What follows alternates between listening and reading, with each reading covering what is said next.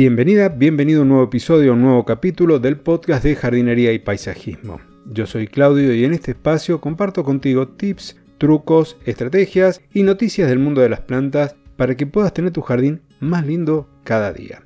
Hoy voy a continuar hablando de la iluminación en el jardín y no voy a hacer pausa como suelo hacer, no te voy a estar recordando la dirección, ni mucho menos de Telegram y demás, ya lo sabes, si no la buscas en la descripción del episodio y nos encontramos allí. Y lo mismo que YouTube. Como te decía, voy a continuar hablando de lo que es la iluminación en el jardín. Te recuerdo que tenemos tres principios o tres objetivos por los cuales utilizamos la iluminación en el jardín. La primera, o el primer propósito, es pura y exclusivamente de belleza, la parte estética. La segunda sería para la comodidad del uso de los espacios y la tercera por seguridad. Seguridad frente a un posible accidente cuando nos trasladamos desde un punto a otro dentro del jardín o a los amigos de lo ajeno.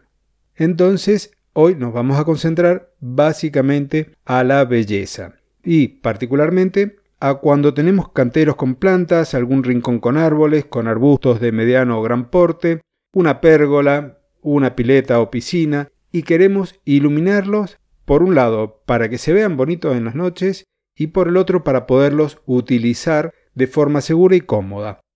Si vas a hacer este tipo de iluminación, que ya lo estás planificando, que te has tomado el trabajo de dibujar el jardín, de ver cómo vas a instalar la parte eléctrica siempre que estamos pensando en la iluminación utilizando la red eléctrica del domicilio. En otro episodio hablaremos sobre la iluminación LED y de los paneles fotovoltaicos.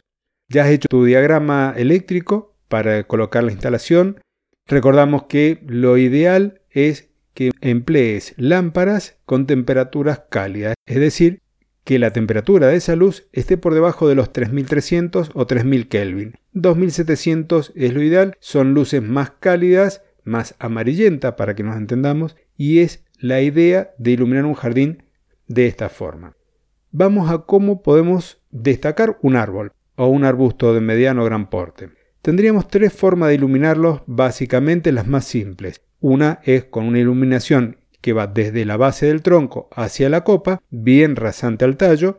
Otra es la misma pero es al revés, iluminación desde arriba hacia abajo en la copa. Y la tercera es una iluminación difusa dentro de la copa del árbol.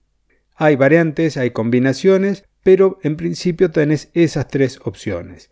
Cuando lo atractivo de la planta es el tronco o si querés ir marcando cierto camino, si es un parque lo que estamos iluminando, podrías hacerlo iluminando de forma seleccionada los troncos de alguna de las plantas.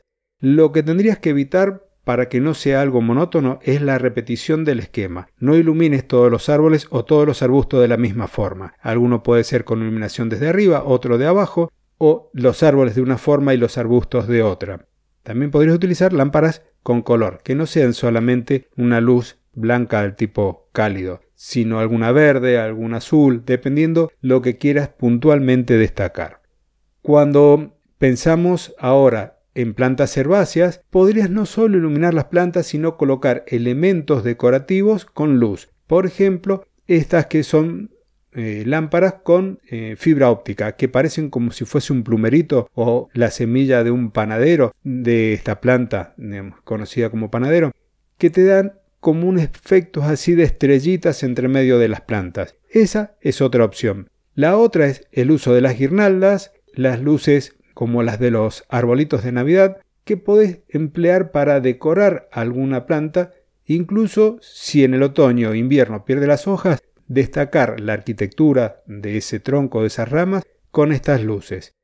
Cuando estás pensando ahora en otro lugar, por ejemplo las áreas de césped, ahí tenés dos tipos de iluminación. Una desde arriba, con reflectores para poder utilizar ese ambiente, y la otra es, si lo vas a mantener como en penumbra, utilizar por ejemplo un reflector rasante que muestre la superficie del césped.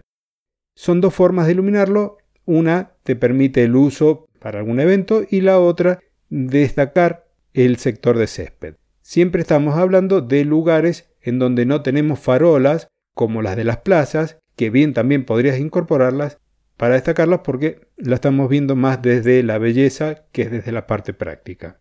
En el caso de las piscinas, en el caso de las piletas, podrías también iluminar la superficie del agua aprovechándola como un espejo y la otra opción, la más común, es con luces que están por debajo de la superficie, que están sumergidas y que te generan esa luz difusa que puede ser del color celeste, puede ser blanca o podría ser incluso de alguna otra tonalidad. He visto lámparas que tienen tonos cambiantes y te permite jugar con un efecto, por ejemplo, para el caso de una fiesta, de un evento de ese estilo.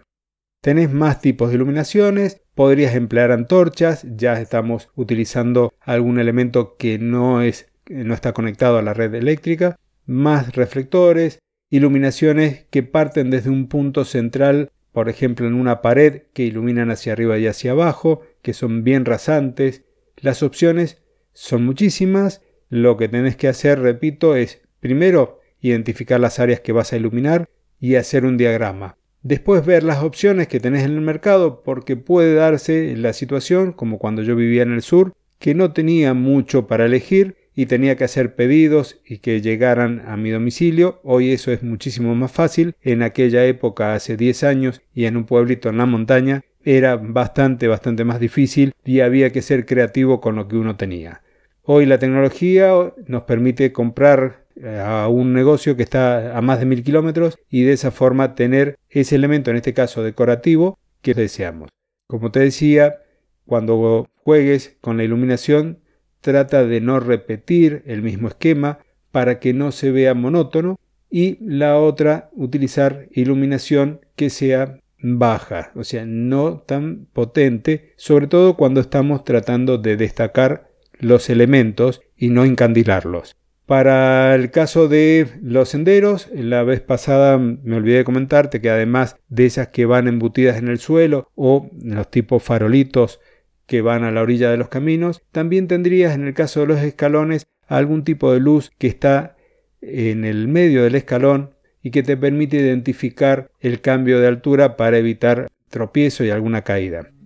Ahora sí, Creo que no nos queda más para hablar de momento. La próxima vez que hablemos de iluminación veremos las distintas opciones que tenés en paneles fotovoltaicos, con reflectores, con luces para pared y demás, para que puedas tener tu jardín más lindo cada día y además con una variante amigable con el medio ambiente como es el uso de la energía solar.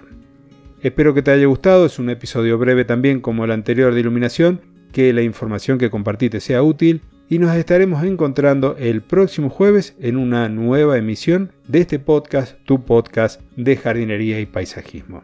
Hasta entonces y muchísimas gracias.